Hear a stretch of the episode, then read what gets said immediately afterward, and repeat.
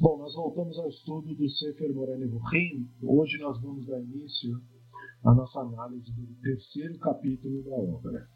Como nós vimos nos casos anteriores, dos Perplexos ele foi escrito como um léxico e uma análise filosófico-narrativa que vai se intercalar. Então, eu quero ler o terceiro trecho, porque nós passamos já por um, uma análise filosófico-narrativa no segundo. E aí eu vou ler só a tradução popularizada que foi compartilhada entre nós para usá-la como tema básico do que falaremos. Então nós temos modelo, Tavnit, contorno, Tmuna. É opinião corrente que os termos contorno, Tmuna e modelo, Tavnit, são sinônimos em hebraico, mas não é verdade. Este último é derivado de bano, construir, e digna construção e estrutura de uma coisa, ou seja, o seu aspecto, seja quadrado, redondo, triangular ou com qualquer outra configuração. É, peço aos colegas que verifiquem seus próprios áudios para que estejam fechados. Assim é dito, do modelo do tabernáculo e do modelo de todos os seus utensílios. Segundo seus modelos, como foi mostrado no monte, segundo exemplo, ao modelo de qualquer pássaro, terceiro exemplo, ao modelo de uma mão, quarto exemplo, ao modelo de um salão, quinto exemplo. Tudo isso se refere ao aspecto estrutural, razão pela qual o idioma dos hebreus jamais emprega este vocábulo para descrições referentes à divindade. Contorno, muná, é um termo que se encaixa em três significados diferentes. Primeiro, quanto à forma de um objeto percebido pelos sentidos, sem intervenção da razão, ou seja, o seu aspecto, como por exemplo, e fizerdes estátua segundo contorno de temunat, contorno de alguma coisa. Porque não vistes contorno algum, kol temunat quanto à forma imaginária encontrada na imaginação de qualquer pessoa, depois que o objeto se oculta da percepção dos sentidos, como, por exemplo, nas visões de representações noturnas. E que termina com estas palavras: parou diante de mim, porém não reconheci seu semblante, um contorno diante dos meus olhos, ou seja, uma forma imaginária diante dos olhos durante o sono. Terceiro, quanto à noção verdadeira de algo, captada pela razão. Somente de acordo com este terceiro significado é que se pode falar do contorno de Deus, como por exemplo, e o contorno de Hashem ele olhará, cujo significado é alcançará a verdade divina.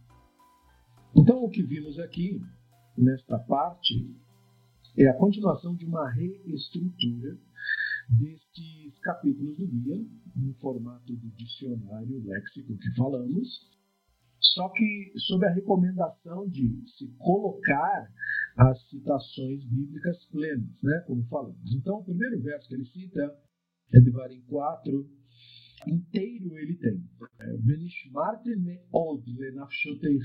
Vocês guardem muito bem a si mesmos, né? cuidem de si mesmos. Por quê? כי לא ראיתם כל תמונה ביום דבר השם עליכם בחרב מתוך האיש. Vocês não viram nenhum tipo de tmuná. É uma ideia de similitude, semelhança. No dia em que o Hashem falou a vocês do fogo em Horeb. Horeb quer dizer Sinai. É um outro nome da montanha. Não se corrompam e não façam para vocês mesmos uma imagem esculpida com kemunot, imagens, semelhanças, similitudes de qualquer coisa, seja a tavnit, que nesse contexto a representação de um ser humano, do sexo masculino ou feminino, porque ele, o texto hebraico enfatiza tavnit zahar ou nikevah, o Zahar é masculino, o macho, né, na linguagem mais rústica, e Nekevá é a fêmea, ou feminino. ou tavinit, portanto, representação de um animal terrestre, a tavinite de um pássaro que voa no ar, e repete os termos tavinit constantemente. Né? Tavinite de qualquer coisa que rasteja no solo, tavinite de um peixe da água, mitahataret, né, debaixo da terra, evidentemente é abaixo da linha da costa, né? não é debaixo da terra, porque eles tinham o mínimo de noção para saber que não tinha peixe debaixo da terra.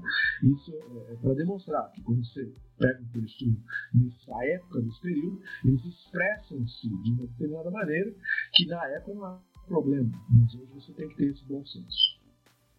O que o Ramban começa deixando claro é que ele não trata esses termos, os termos foram enfatizados, como sinônimos. Isso é muito importante porque essa é uma abordagem filosófica da coisa toda. Então a gente começa com Tavnit. O Ramban, primeiramente, propõe um esclarecimento próprio de Tavnit. Ele coloca Tavnit como a construção, né, a estruturação de uma coisa, ou seja, sua figura, como ele fala, quadrada, redonda, triangular, ou de qualquer formato. Tal termo nunca é usado ao se falar de conceitos aplicáveis à divindade. O termo deriva do verbo bana, construir, livnot. Então, tá. Segundo, a segunda acepção é a acepção de uma planta, um modelo. Quando você fala da construção ou da estrutura de uma coisa, você só está levando em conta o aspecto externo dela. Assim como numa planta, você está levando em conta o que guia aquilo que será construído, qual é a ideia que se tem daquilo que vai ser construído fisicamente. Então, essa é a segunda acepção. Perceba que há uma ascensão do mais rústico, físico, até o mais avançado, digamos assim. E a terceira acepção é a forma puramente imaginária, o Rambam enfatiza. Esta aí é a forma que é, similar ou semelhante às visões proféticas e sonhos, que aparecem em formas. Então, podemos chamar na nossa linguagem moderna de formas mentais, só que com certas é, ressalvas, já que a planta arquitetônica é, de certo modo, uma forma mental. E, na verdade, pelos recentes, as recentes descobertas da neurologia, a, o primeiro caso também é uma forma mental. Ou seja, a, a, sua percepção de um objeto como quadrado ou triangular, na verdade, isso é a sua alucinação cerebral.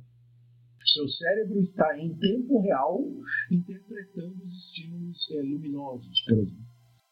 Então, tecnicamente, você está, na verdade, vendo uma cena previamente interpretada pelo seu cérebro. Isso é o que nós sabemos hoje. Percebam que na época eles não tinham essa concepção.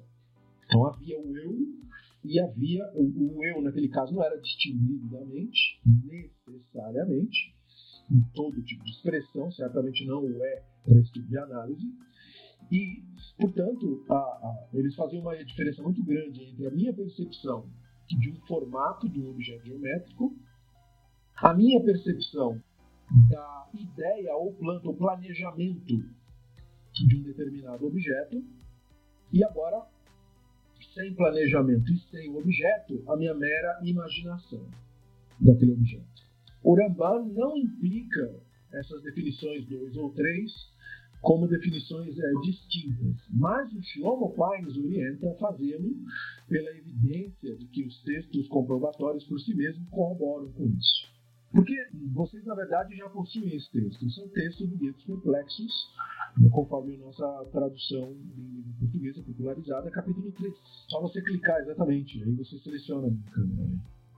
E o texto está com vocês. Então eu só quero enfatizar aqui as notas que Shimon Pines e outros pesquisadores colocam em cima do. Agora, vamos contextualizar as definições como nós fizemos no primeiro caso. Então, a primeira, Shemot 25.9, nesse caso já a segunda, né? mas é, é dentro desse conceito do Tavnit, que Rolasher Animere Otcha, et Tavnit Amishkan, et Tavnit Kol, Kelav Vehentasu. Então, esse é o texto completo. Erijam-no, referente ao tabernáculo, erijam-no de acordo com tudo que eu mostrar a vocês. Esta Tavnit é a expressão usada, quer dizer, ali no sentido de modelo, do Mishkan e seus utensílios. Modelo, não no sentido só de exemplo, mas estritamente no sentido de maquete arquitetônica, portanto, planta. É que em língua portuguesa ficaria exatamente adequado colocar Tavinite como planta naquele texto. Planta do Mishkan. Esta planta do Mishkan daria muito bem como esse modelo do Mishkan. Mas quando se fala de uma visão profética, então se prefere geralmente usar modelo, mas dá no mesmo. E seus utensílios. Os utensílios também tinham modelo, tinham planta, portanto. Eis como você deve erigir. Então, o Tavinite ali é usado no, no, na segunda secção de planta arquitetônica. Depois, é Shemot 2540. Va uree ve'ase betavnitam Tenha cuidado de fazê-los conforme a tavnit deles.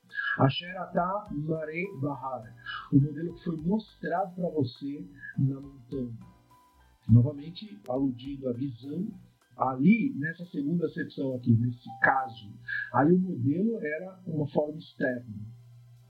Então, ao comentar esse trecho, Urashi nos lembra o Midrash, qual a divindade é retratada mostrando o dedo e apontando para a planta da menorá, por exemplo, vista de forma flamejante. Então, como que a menorá foi vista? Como uma menorá pronta? Não. Todas essas visões são visões flamejantes a percepção do profeta. Por isso, na montanha, porque tudo estava flamejante naquela montanha. Posto que Moshe não poderia ter construído a menorá baseada apenas na ordem verbal e também o texto bíblico não dá informações textuais suficientes para se construir a menorá conforme foi pedido. É, mais ou menos. É, o que nós temos de, de, de, percepção, nós não sabemos exatamente como foi. Então, Urashi nos fala de um, de um modelo flamejante.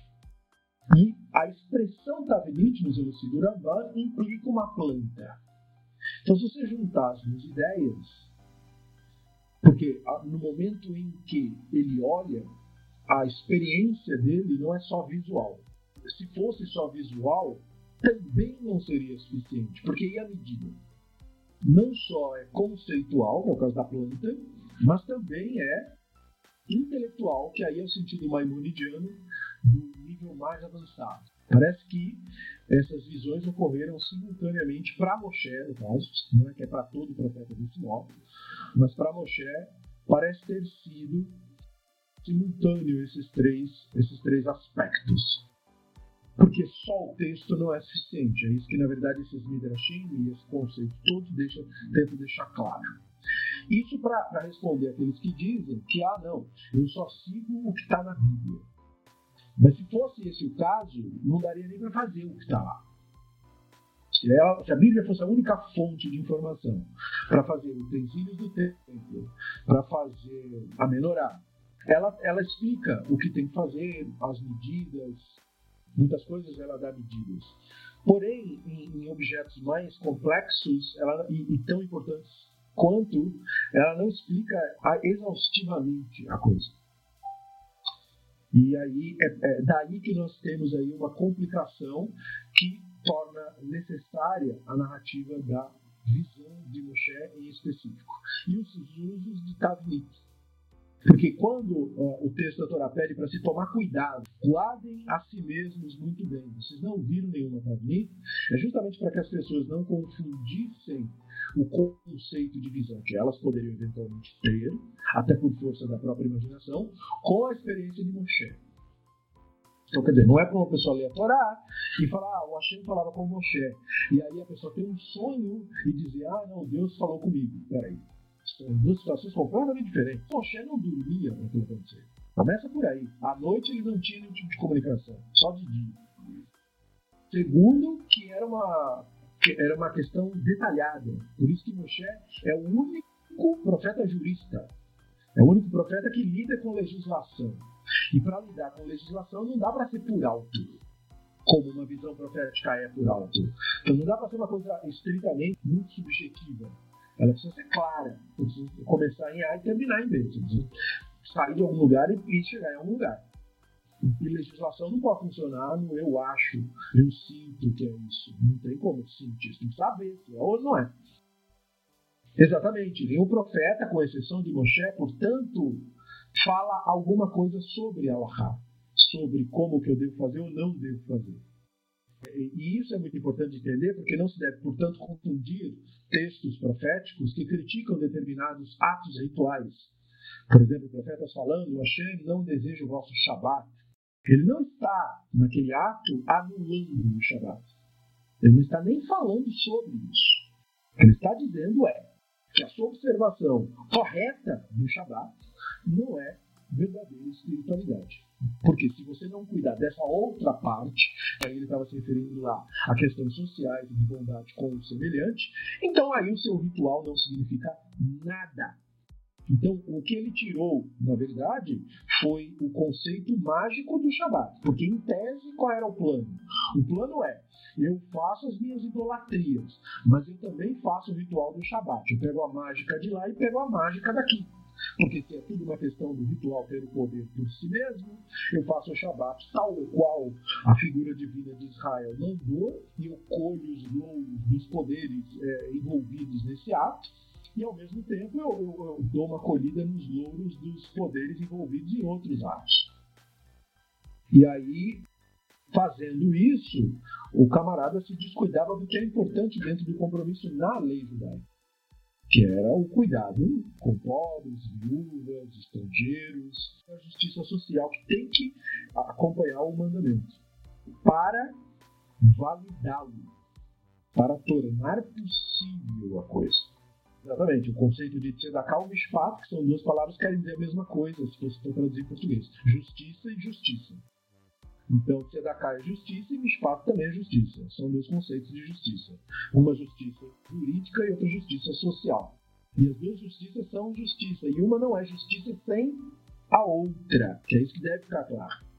Então, o ritual de Shabbat não é mágico. Se ele for feito e o outro não for cuidado, então o que ele significou? Meio mandamento? Não, mandamento nenhum. Zero. Não significou nada. O ritual é plenamente anulado por falta de caráter, por exemplo. Ele é completamente anulado. Isso, se isso não demonstra para a pessoa que lê que não há conceito de mágico nos rituais, eu não sei mais o que dizer para essa pessoa. E ele não fala só de Shabbat. Shabbat é um exemplo, digamos, chocante. Mas ele fala de outras coisas. Ele fala de Yom Kippur, ele fala de jejum, fala de diversos mandamentos. Então, diversos profetas falaram de regras tais, importantíssimas, festas de peregrinação, tudo mais que é tido como assim culturalmente importantíssimo para Israel. Não obstante, por não estarem fazendo as questões morais e éticas, tudo aquilo perdia o seu sentido de ser. Então, ele não estava ao expressarem as coisas, eles não estavam anulando mandamento nenhum o que eles estavam dizendo era passando o verdadeiro caráter. Você vai fazer isso que você tem que fazer. Mas você não vai descuidar do, da alma da coisa. E se você o fizer, então aí também você na verdade já deixou de fazer. Você só está só é uma casca sem nada. Você não está efetivamente cumprindo o preceito. Então, os profetas não devem ser lidos como quem legislavam ou anulavam ou faziam alguma coisa relacionada a mandamentos. Profeta algum legisla, exceto Moshe. Nenhum profeta valida uma lei, invalida uma lei, estabelece uma nova lei. Isso aí não tem na religião judaica, esse conceito. Então o Ramban, explicando o conceito das visões, por que, Moshe teve uma visão de planta, de, de detalhamento, é porque a dele era assim, o Rambam, então, está sutilmente implicando o contraste que percebe no uso de Tavnit, que no sentido de planta física, de projeto, de determinada coisa, com o conceito de timuná, que é da concepção formal, intelectual, universal de uma determinada coisa para que façamos a diferença. Aí depois ele cita o próximo verso, que é Devarim 4,17, Tavnit kol verema, asher ba'aretz, Tavnit kol tzipor, kanaf asher ta'uf bashamay. Ou a Tavnit, a representação, nesse caso, de um animal terrestre, a Tavnit de um pássaro que voa no ar. Então perceba que o verso toma Tavnit, a representação, a semelhança, no sentido puramente do ídolo esculpido aqui. Não que fosse uma representação conceitual. É um objeto, um ídolo, que não é um pássaro, mas o representa. Você pega um material de argila e você estica, dando a impressão de ser uma asa. Mas aquilo não é uma asa, aquilo representa uma asa. Assim como uma escultura de uma pessoa não é uma pessoa, representa aquela pessoa. Não importa quão exata seja essa escultura, ela apenas representa aquilo. Então, Divrei Hayam Aleph 28.11 é o próximo verso citado. Vaidem David Shlomo et tavnit ha'ulam ve'et banat ve'et batat וגם זכר ועליתם בחדריו הפנימית בבית הכפורת. Então Davi deu a Shlomo, seu filho, os tavnit, perceba a expressão usada, os projetos para o pórtico do templo. Então, ou seja, eles faziam o desenho da planta. E a expressão usada é tavnit. Sua construção, seus depósitos, salas superiores, salas internas e lugar de manter a arca. Isso é similar ao uso feito do projeto da planta da menorá mencionada no Midrash antes. Isso comprova, biblicamente, mas enfim, dentro da tradição judaica clássica, de que esse é de fato o uso de Tavit. Então, isso que o Ramban quer deixar claro com esses exemplos. E aí ele parte, por exemplo, do Yehezkel, que é um exemplo de visão profética. O texto inteiro ali do, do trechinho, que é capítulo 8, verso 3. Vaishlach Tavnit Yad então apareceu a tavnit, aí nesse caso, a forma de uma mão. Vai roshi vatisa oti ruach ben haaretz ben shamayim. Então ela me tocou no meu cabelo, no tzitzit, então seria o canto do cabelo, e essa parte, a têmpora, é considerada, aspas, canto, na linguagem que eles tinham no período, no canto do meu cabelo, o vento elevou-me para o alto, entre a terra e o céu. Vetaveoti Yerushalayim, e trouxe-me nessa visão até Yerushalayim. Benarot Elohim, numa visão. Então perceba, numa visão do Elohim. Ele ptach sha'ar apinimit aponet safona asher shan moshav semen anik'a amakne. Até Yerushalayim, até o lado de dentro do pátio, da entrada do portão que dá para o lado norte. Ali havia um ídolo que provocava o ciúme, o zelo, como é usada a expressão, a kiná, a macne, o zelo que provoca indignação, ou o zelo e a indignação dele. Então, essa é a visão do Yeheskel. O que ele viu? Ele viu o templo profanado pela idolatria, na visão dele. O Rambam deseja que nós compreendamos aqui que Tavnit de uma mão ali era uma imagem da visão profética do Yehezkel, não atributo da divindade. A divindade não tem mãos, assim como não tem o resto. Por isso que ele quis colocar esse contexto aqui. No guia, agora não no primeiro livro, que é a nossa referência agora, mas no segundo, capítulo 2, parágrafo 46, ou poderíamos chamar livro 2, capítulo 46, não faz? O Ramban elucidará essa mesma passagem dizendo assim: todas essas coisas fazem parte apenas do processo de uma visão profética. Sempre ele diz. Todas essas coisas, que coisas? As menções de mãos, né, os usos terminológicos, fazem parte apenas do processo de uma visão profética. Não são reais aos sentidos físicos. Então tem muita gente que por causa disso, fica chocada. A esse ponto eu estou, não entendo porquê, mas eu percebo que se a pessoa nutria a ideia de um Deus físico, ela realmente ficaria chocada de saber que o Rambam está dizendo que aquela visão profética da mão, nada daquilo aconteceu de fato. Aquilo é uma visão profética. Então, em bom português, aquilo não ocorreu no mundo real. Aquilo ocorreu apenas na mente dele. Isso é uma visão profética. O que mais seria? Elas ficam perplexas, né? Falando, não, mas então você não acha que, que Deus puxou ele pelos cabelos? Não. Até porque imagina a experiência terrível de você ser pego pelos cabelos das têmporas, que são especialmente doloridos, e ser elevado pelos céus e, e fazer uma viagem pelos cabelos. Quer dizer, você achou que era de fato isso mesmo. É, quer dizer, e o doido sou eu? Isso é nonsense, né? Por que, que eu achei que faria uma tortura dessa pessoa? Ele também não compreende a questão da mão, yad de Deus sobre o profeta. Por que então usa essa expressão? Se a puxar pelo tzitzit do cabelo não é a intenção, diria o, o defensor do antropomorfismo. Então, qual que é a intenção? Bom, o Rambam é muito claro. Ele diz: isso significa que tá, o que está sendo implícito ali é para que o leitor pense num momento terrível e aterrorizante. Porque são duas coisas aterrorizantes e terríveis. Uma, puxar seus cabelos, e outra te elevar. Como ele contou, eu estive flutuando. Quer dizer, a, a, naquela época ninguém voava. Se hoje com aviões e com toda essa tecnologia e esse costume que nós temos, ah, eu vou voando até tal lugar. É, tem gente que tem medo, Agora você imagina num universo, num mundo onde isso simplesmente não aconteceria. Voar não é uma possibilidade. Certo na imaginação mais alucinada de um ou de outro. Então, isso é terrível e aterrorizante, porque você está lá naquela visão, né? isso está acontecendo com você. Seus pés estão dando, você está numa altura terrível, e você não vê o que está segurando. Então, por isso, esse tipo de linguagem o Rambam explica. Né? Um momento terrível, aterrorizante, no qual, por surpresa e contra sua vontade, a visão profética toma conta da consciência do profeta. Então, com isso, você tem um comentário do Léo Strauss, que ele está dizendo que mão é um termo que não recebe um tratamento específico no léxico, vale a pena notar. Ou seja, o Rambam não tem um léxico sobre mão. Ele tem sobre várias palavras, né? o ver, mas ele não tem mão. E aí ele considera, ele nos indica, que as intenções do Rambana, é, por causa disso, foram: quando o ser humano age em conformidade com a divindade, ele mesmo se torna, nesta narrativa, a mão do Hashem.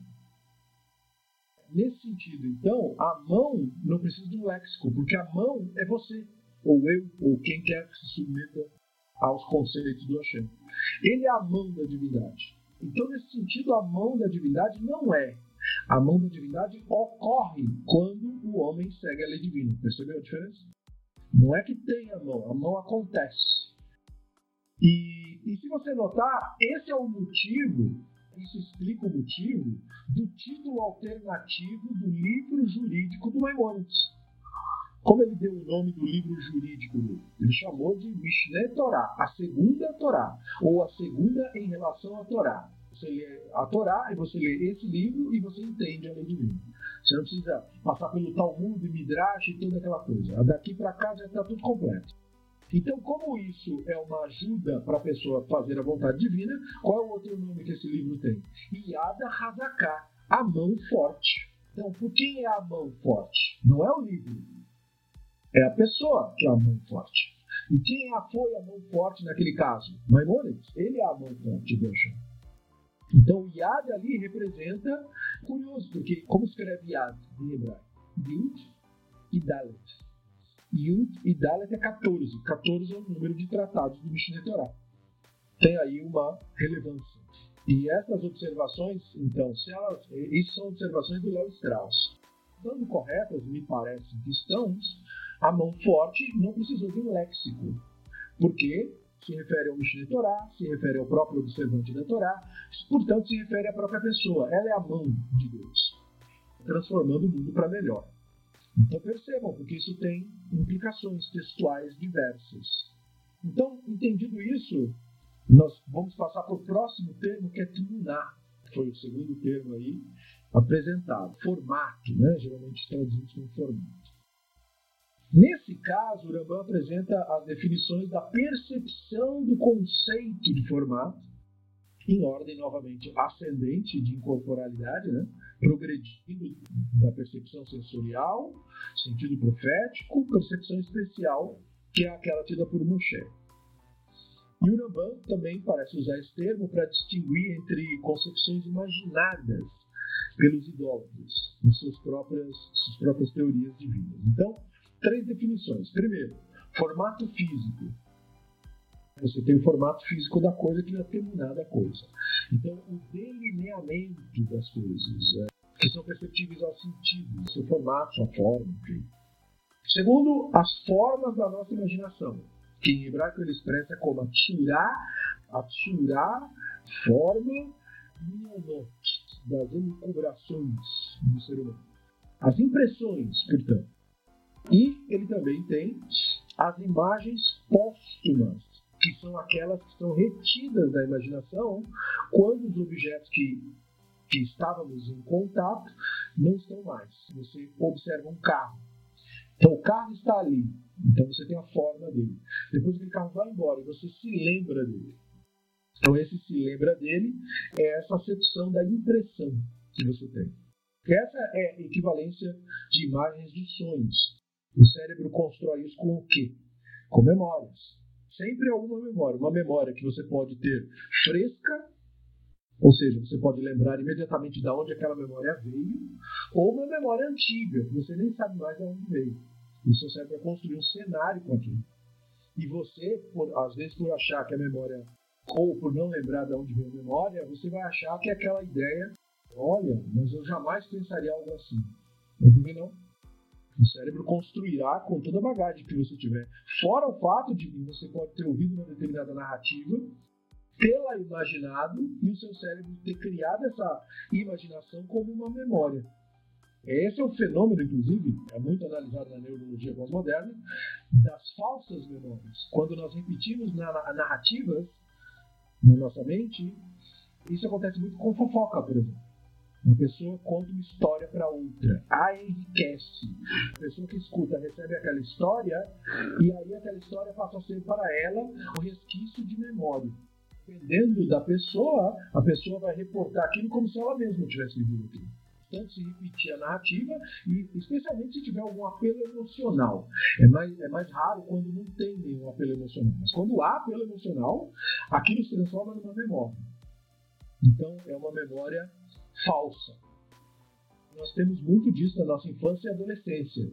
É a, maior fase, segundo os neurologistas, a, a, na qual construímos memórias falsas. Isso não quer dizer que não ocorra depois, mas a frequência maior é nessa fase, justamente porque há uma há pouca distinção da narrativa para o mundo real. Na verdade, é uma forte interpretação do mundo real a partir de narrativas. E geralmente a pessoa leva isso para a vida adulta e também vive papéis, interpreta papéis e, e, vê uma outra pessoa não pelo que ela é, mas pelo personagem que você determinou que ela é.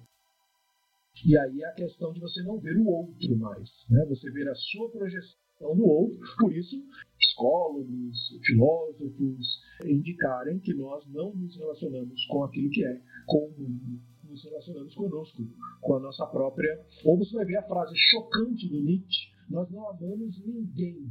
Nós amamos a nossa projeção do outro. Então, o que ele está dizendo? Ele não está dizendo que amor não existe, não está falando nada disso, porque amor existe. Amor é uma plena aceitação do outro tal qual ele é. É isso aí que é amor. Não tem mistério, nem magia nenhuma em amor. Só que amor, se o amor é plena aceitação do outro tal qual ele é, então amor não tem desejo. Quero, para mim, isso é amor. Porque amor não tem posse. Se eu tenho posse, é porque eu não aceito como é. Porque eu preciso que seja meu. Se eu preciso que seja meu, tal qual está, não serve. Ser meu. Então, se tem que ser meu, não é. E você não tem, na linguagem mundial, análise disso muito profunda, exceto na língua espanhola. Porque na língua espanhola você tem duas maneiras de falar que, que ama uma pessoa: te amo e te quiero. Então, essa é a única língua, talvez, honesta sobre esse assunto. Porque qual é o termo mais usado? Te quero. Que é usado como se fosse te amo. Mas na verdade ele tem o te amo. Então por que, que o te quero é o verdadeiro e o outro é raramente usado? Porque o verdadeiro amor, o amor que aceita o outro tal qual ele é, é raramente usado. Qual é o amor que todo mundo ouve falar e acha que é? É o te quero. Você, você para mim, mesma coisa. Eu, eu, eu amo aquele objeto, então ele tem que ser meu.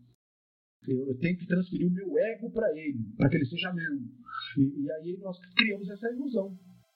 Meu carro, meu dinheiro, minhas coisas, minhas pessoas, meus filhos, minha, meu tudo.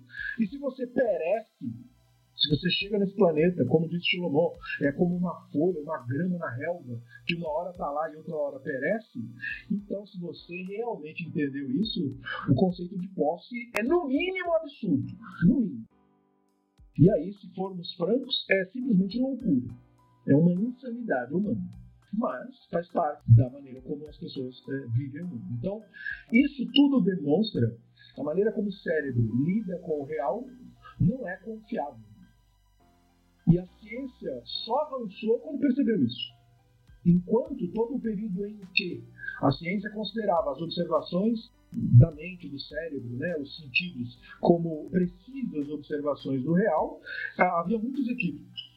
Por quê? Porque tudo é equivocado, né? Por exemplo, não faz muito tempo eu vi um documentário sobre o sistema endócrino, que eu fiquei estupefato.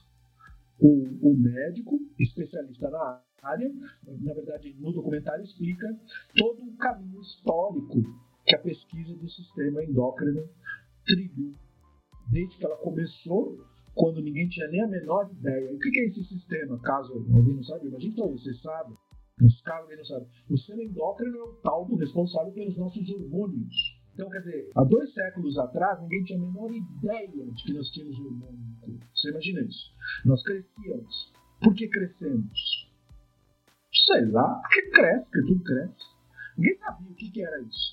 Hoje nós sabemos que hormônios controlam tudo, na verdade, no nosso corpo, e não só no nosso, em todas as formas de vida existentes no planeta inteiro. Plantas têm hormônios, todos os animais têm seus hormônios, insetos têm hormônios, tudo tem hormônio. Tudo funciona com esses elementos químicos. Então vocês têm os sistemas. E esse sistema, o sistema endócrino, comanda tudo. E agora, como saber, né?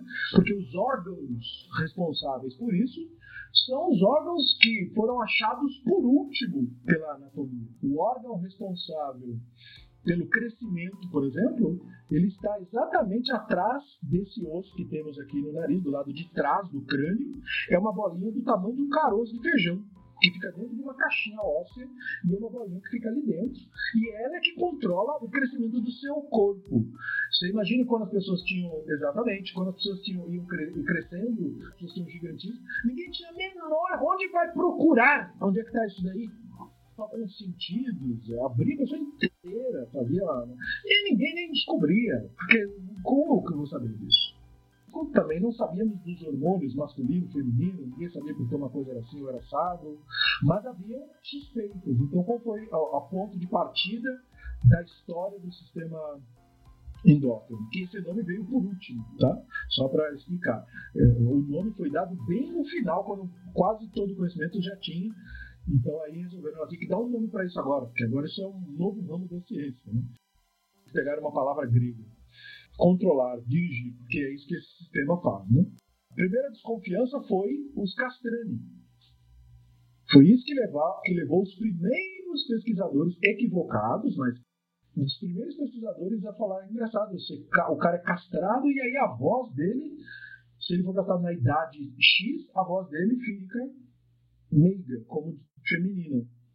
Por que, que isso acontece? O que, que tem que ver uma coisa com a outra? E foi a partir daí que começaram a desconfiar que tinha alguma coisa, ninguém sabia o que era. Aí passam esses anos com testes mais bizarros que você possa imaginar, até que puderam ver que era uma coisa química, mas a ciência química na época também era muito ruim, então é erro, acerto, erro, acerto, equívoco, equívoco, equívoco.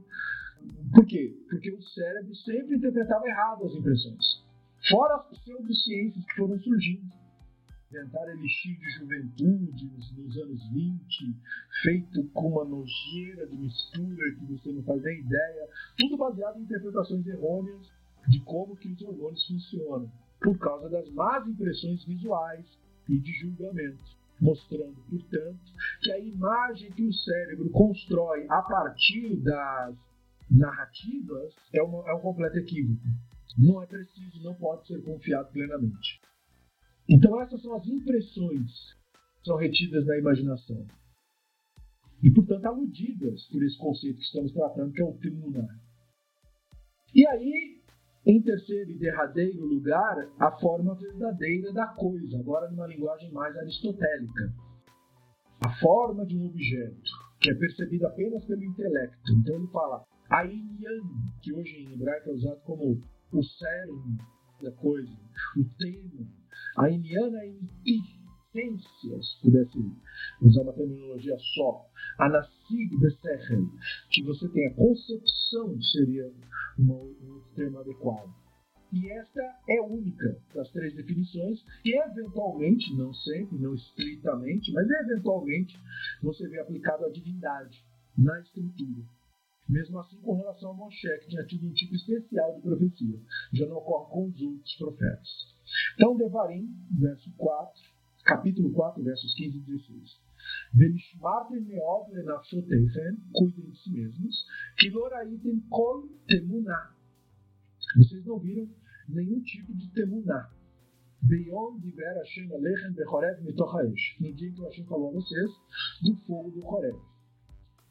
Então vocês não se corrompam e façam para vocês mesmos imagem esculpida com a forma de qualquer temuná, figura, representação do ser humano, seja masculino ou feminino. Que vocês não usem aquela experiência para construir uma falsa equivalência. A equivalência que vocês construirão a partir dessas impressões, isso que vocês estão imaginando, não é isto. Então, por isso, cuidem de si mesmos, como quem espera, portanto, que socorra ou considera isso natural. Perceba que não é, não imagine, porque isso não seria nem plausível. Mas se tivesse escrito desse modo, teríamos que lidar com isso, que seria um conceito, digamos, próprio do, da época. Eles não sabiam. Mas não, vocês não viram nenhum tipo de tribunal quando o Hashem falou vocês, com vocês no fogo, porque a pessoa está olhando uma labareda e ela imagina formas ali. Então o Hashem falou: não, não, não, mas não houve. Não houve de fato. Se você achou que viu, você está equivocado. Se você achou que viu, é você que está equivocado. Porque então a pessoa não pode ter essa crença absoluta em si mesma em questões relacionadas à divindade. Porque se a fé pessoal é o que vale, então se eu achei que vi, eu vi. Mas aí a Torá, vem, a Torá vem dizer: não, não. Aquilo que você crê não é o, o que. O que aconteceu foi que você viu a montanha pegando fogo. Isso foi o que aconteceu. Agora, daí a dizer que tinha uma forma lá, aí não. Então percebam isso. Como quem espera que as pessoas eh, eventualmente fizessem isso. Óbvio, aí ele cita outro exemplo do Iov, capítulo 4, versos 13 ao 16. É ali um, uma outra situação. Uma situação que fala de de um sonho. Fala, em meio a pensamentos de visões noturnas, quando o sono profundo cai sobre os homens. Então, quer dizer, quando que o sono profundo cai sobre os homens? Na tarde da noite. Um tremor de horror veio a mim. Então perceba, esse sentimento era imaginativo né, estava lá dentro daquela situação imaginativa. Fez todos os meus ossos tremerem lá naquela, naquela situação imaginativa. Então senti um vento no meu rosto, um ruach. Os pelos do meu corpo se arrepiaram. Ou seja, ficou tenso, com medo ali parou, mas eu não pude ver sua aparência, ou seja, ele viu uma, um, como que uma presença invisível, que ele, ele só sacou que era uma presença, porque a sentiu no espelho do rosto. Então ele falou: tem alguma coisa aqui. E ele gelou.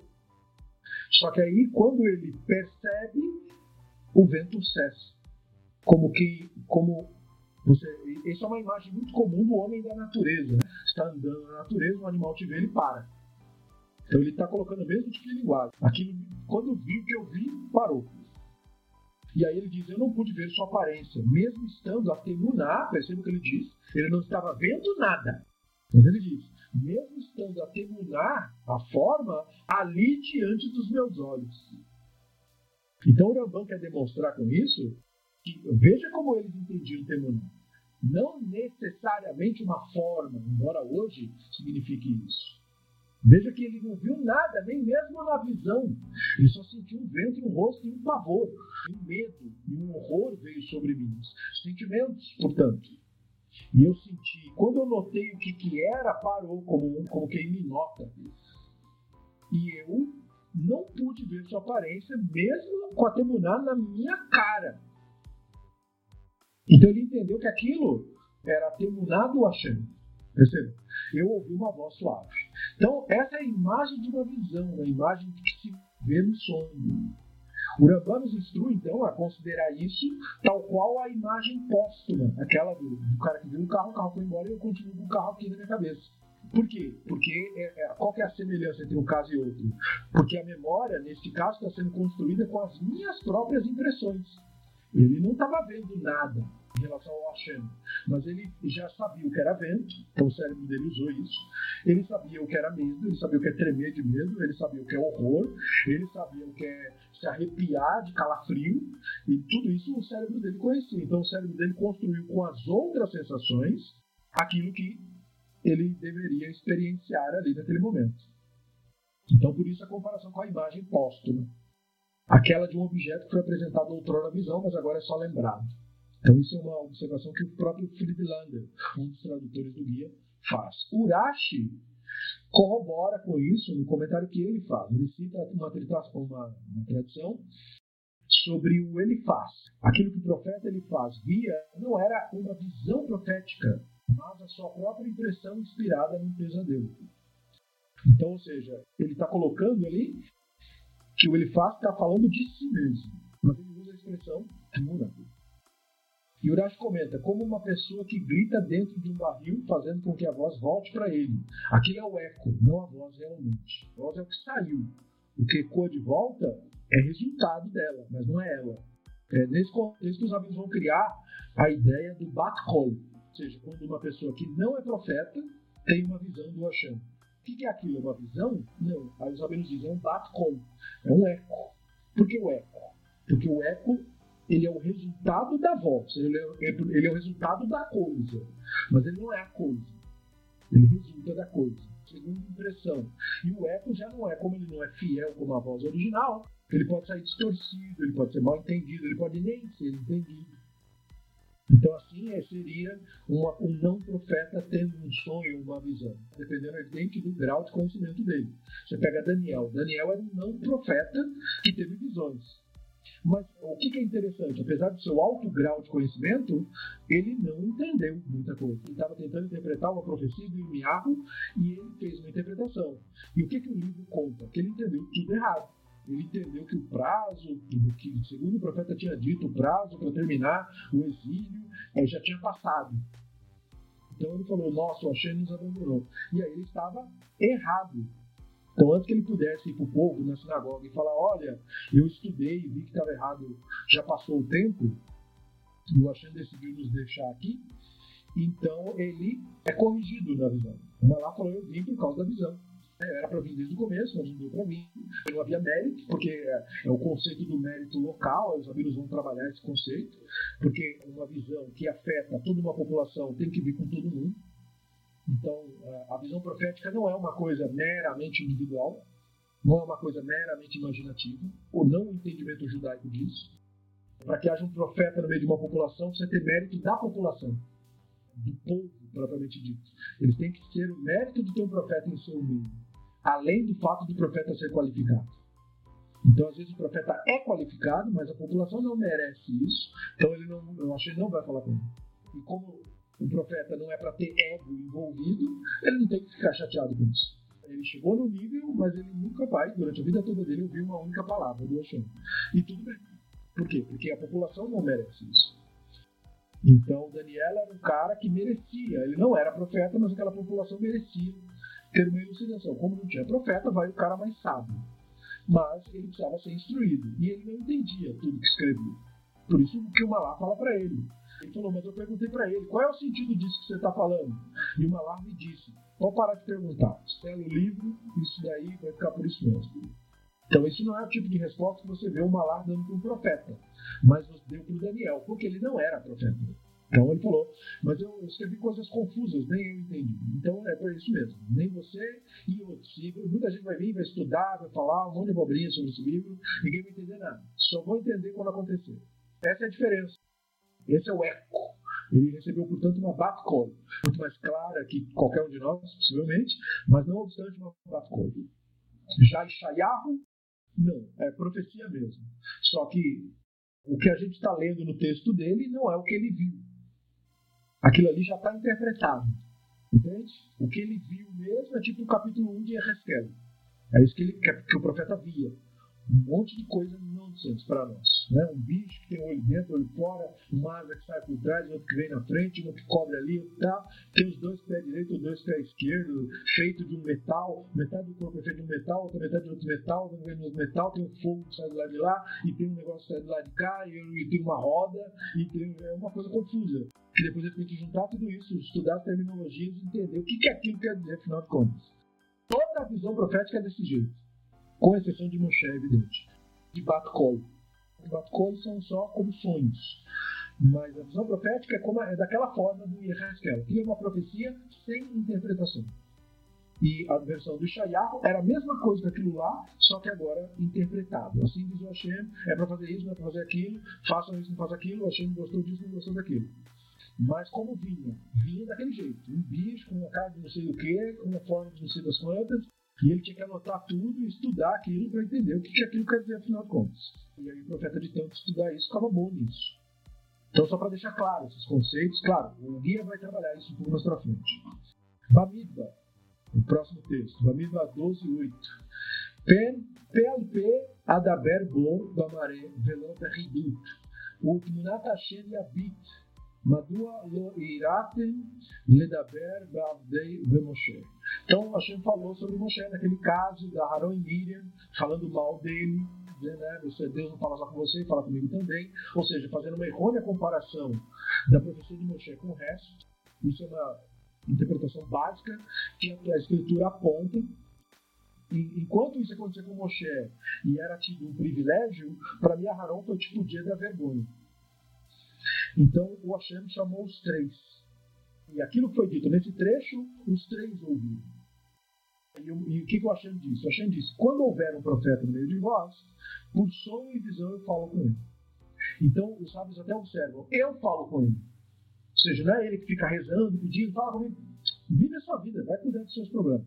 Se eu achar que tem que falar com você, eu falo. Assim, por isso, por essas e outras, essa comparação com o reinado era útil naquela época. Porque também os reis daquele período, você não podia chegar ao rei, dar uma palavrinha, não podia. Se ele te chamasse, você falava com ele. Você vê isso no livro de Esther. Ela, ela quer falar, mas ele não botou o cérebro na direção dela, ela mesma, né? Fala, não, eu não falei contigo porque você não tinha me autorizado a falar. E ele fala, não, você sempre pode falar, mas mesmo assim ela não pega o privilégio sempre só fala se autorizado. Então, isso para mostrar que imperadores e reinos no passado eram muito criteriosos com isso. Portanto, era uma cultura conhecida e, portanto, uma linguagem fácil de entender. Então, a Shem falou que quando houver alguém no meio de vós, eu falo com ele. Meio de sonho ou visão. Mas como Hashem não é desse jeito. Eu falo com ele face a face. Como um homem fala ao seu amigo. Ou seja, de maneira clara. Não por meio de enigmas ele vê a temuná de Hashem. Agora perceba o conceito de temuná agora. Então, se ele vê a temuná de Hashem, e eu falo com ele cara a cara, essa temuná não é um corpo, porque eles não estavam vendo. Não dá nem para forçando achar que isso é físico. Porque eles estavam criticando Moshe justamente porque parecia que Moshe não estava falando com ninguém. Não estava acontecendo nada, que aquilo era invenção dele. Por boa pessoa que ele fosse.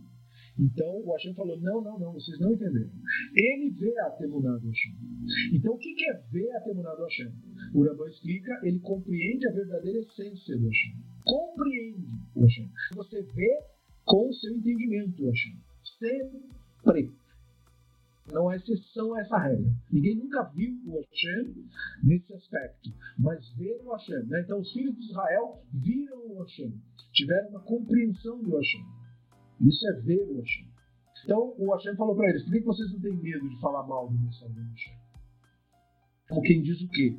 Se eu falo com ele com clareza e ele tem entendimento do que está falando, e ele não age assim com vocês, porque ele podia fazer isso. Exatamente, ele ouvia. Ele ouvia literalmente o som.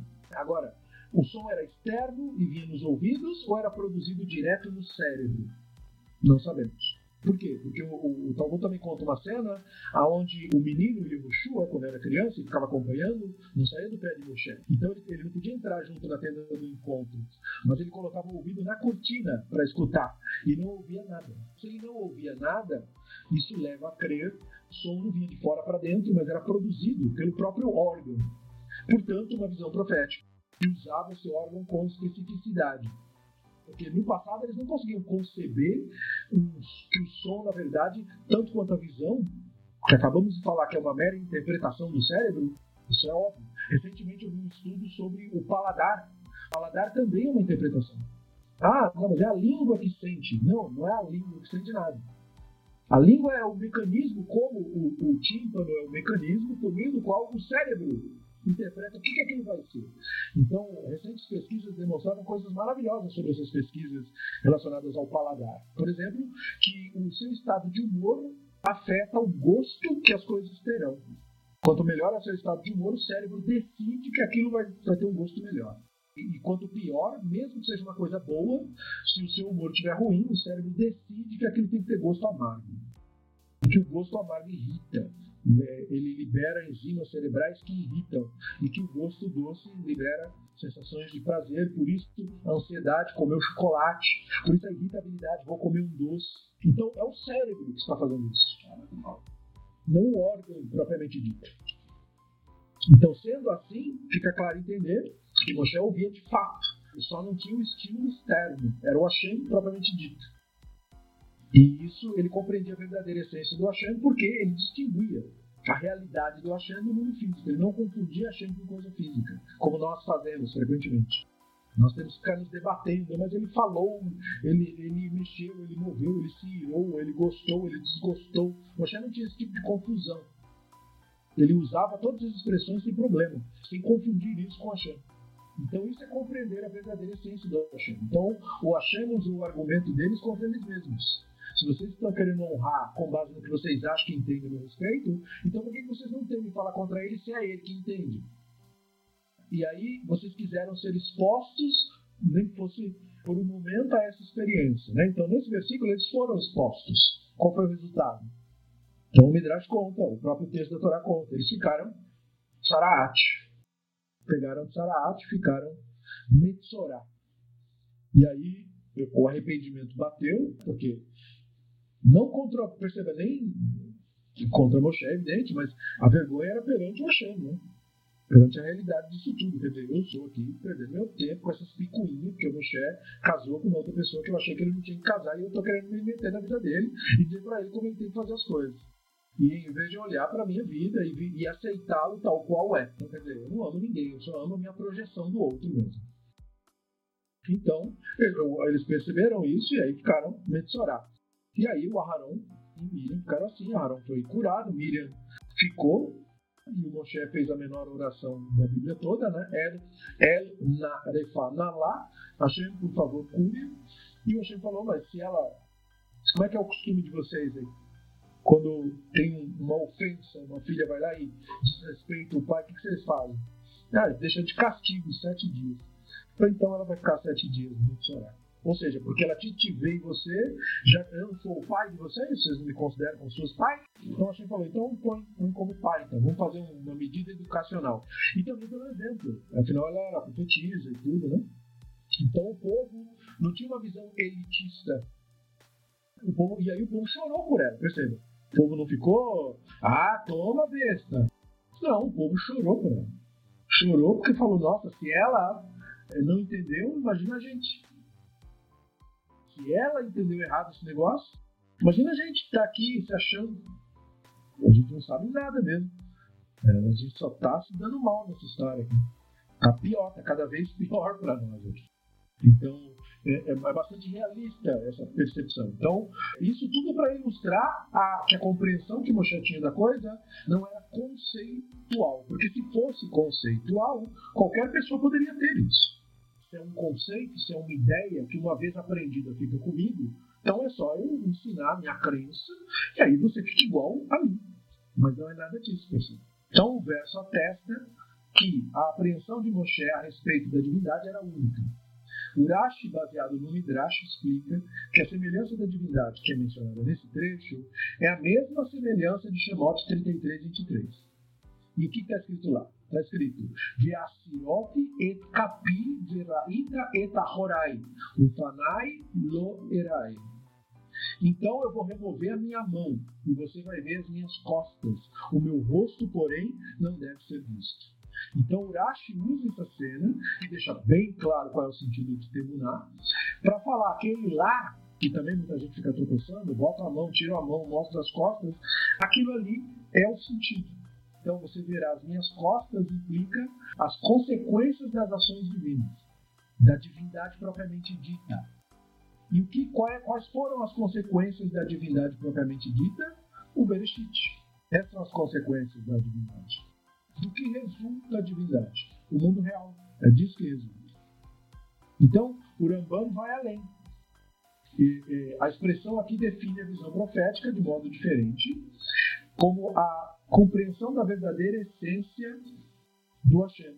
Exatamente, nós vemos o Hashem pelas costas e as pessoas acham assim: ah, mas não é estranho? Não, não é estranho.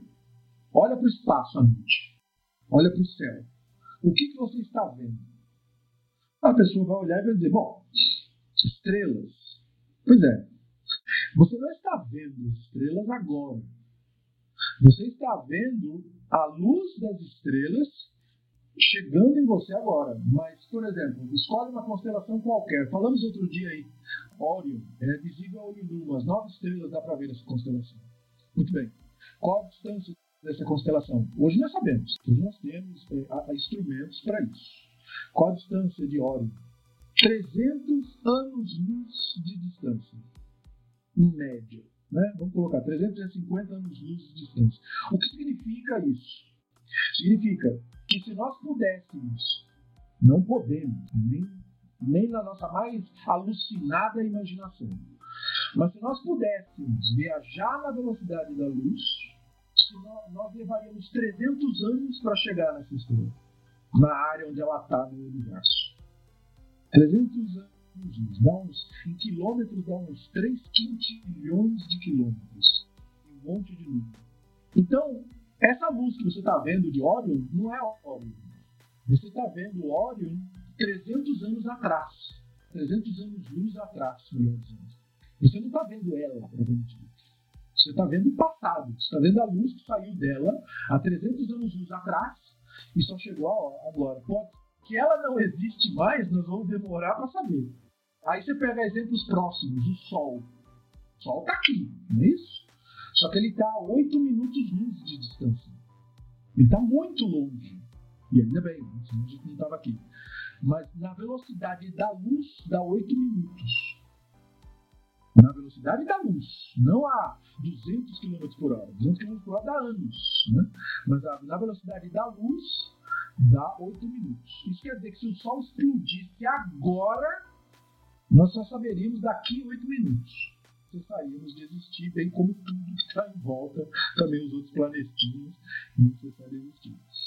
Isso é para que você tenha uma noção de que quando, portanto, você está olhando para o espaço, você está olhando para o passado, literalmente.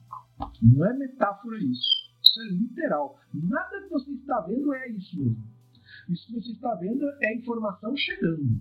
Pode nem estar tá lá mais, como o Franklin colocou. Porque nós não vamos nem saber. As supernovas que os cientistas viram, como que eles perceberam? É porque em, em, em visões astronômicas de centenas de anos que os astrônomos anotaram e tal, e tal, e tal, e aí eles foram olhar, essa estrela devia estar lá. E o que tem agora? Agora só tem uma nuvem de gás. Ixi, então ela morreu. Então a luz chegou. E teve aquele clarão, mas aquele clarão está vindo. A coisa, propriamente dita, já aconteceu faz tempo. Aí você pega sistema solar mais próximo daqui, o tal de Andrômeda, é outro sistema, outra galáxia próxima da nossa, que é absurdamente longe daqui, milhões, bilhões de anos-luz de distância. Então, ou seja, a luz que saiu do nosso planeta, suponhamos que ele, por qualquer acaso, né, tem alguém lá naquela galáxia com um telescópio que por acaso está apontado para cá. O que ele estaria vendo agora? Lá, se tiver, se tem alguém lá ele estaria vendo os dinossauros agora. Ele não teria a menor ideia de que nós estamos aqui falando, puxa, será que tem vida no planeta? Porque a informação dos dinossauros está chegando agora lá. Então, essa outra informação aqui não é para quem está lá agora. Porque a informação não chegou ainda, não deu tempo. É tão longe que não chega. Isso nós estamos falando da velocidade da luz. Isso é para você ter uma noção da, da grandeza do universo. Portanto, não é nada estranho o que nós estamos elucubrando, e, e, porque isso faz parte do real, percebam, sobre você ver as costas do Hashem. Então, essa expressão é muito precisa, é mais precisa do que Moshe jamais poderia imaginar. Como se percebeu que o universo expande? Porque a gente começou a olhar para trás, as ondas. As primeiras desconfianças eram o quê? Na TV. Quando a gente cria a TV, a captação de ondas, ficava aquele. E os caras quebravam a cabeça, matemática, física. Como eu tiro isso? O sistema continuava captando aquele chiado. De onde vem esse chiado, gente? Não vem da terra, não vem do céu, não vem das pedras, não vem de outra antena. Da onde vem isso daí? Vem do universo. Isso é o eco do Big Bang. Então, só depois de amarrar todas as concepções é que, caramba, então aquilo que eu pensava que era uma coisa, era uma coisa gigantesca e eu não tinha a menor ideia do que, que era, porque eu era apenas um ignorante que não sabia nem do que, que eu estava olhando. E aí a ciência vem nos ilumina quanto a isso, a gente fica perplexo, fica estupefato, fica maravilhado com a realidade. Então, as costas do Hashem estão por toda parte. Então, o Hashem disse: Você verá minhas costas. O Bereshit. Essa é a essência do pessoal. Então, o que a divindade é, indica uma apreensão mais perfeita do que você verá nas minhas costas. Porque essa percepção do verá as minhas costas é essa percepção que nós temos das estrelas, o que ocorreu. E aí nós traçamos um caminho de volta. É como as descobertas é, geológicas também, são fascinantes. Parece estranho ser uma fascinante estudar pedra, mas quando você vai nesses locais onde eles fazem profundas escavações para mineração, e você vê as camadas, e aí você descobre como que tal, como que uma camada dessa é feita, grão a grão, molécula a molécula, milhões de anos. E aí você vai vendo quantas camadas foram formando no planeta. E aí você olha aquelas camadas de profundidade, assim, de cabe um prédio inteiro dentro, de tão fundo, só que quando você olha aquilo na escala global, aquilo é só uma casquinha de ovo do planeta.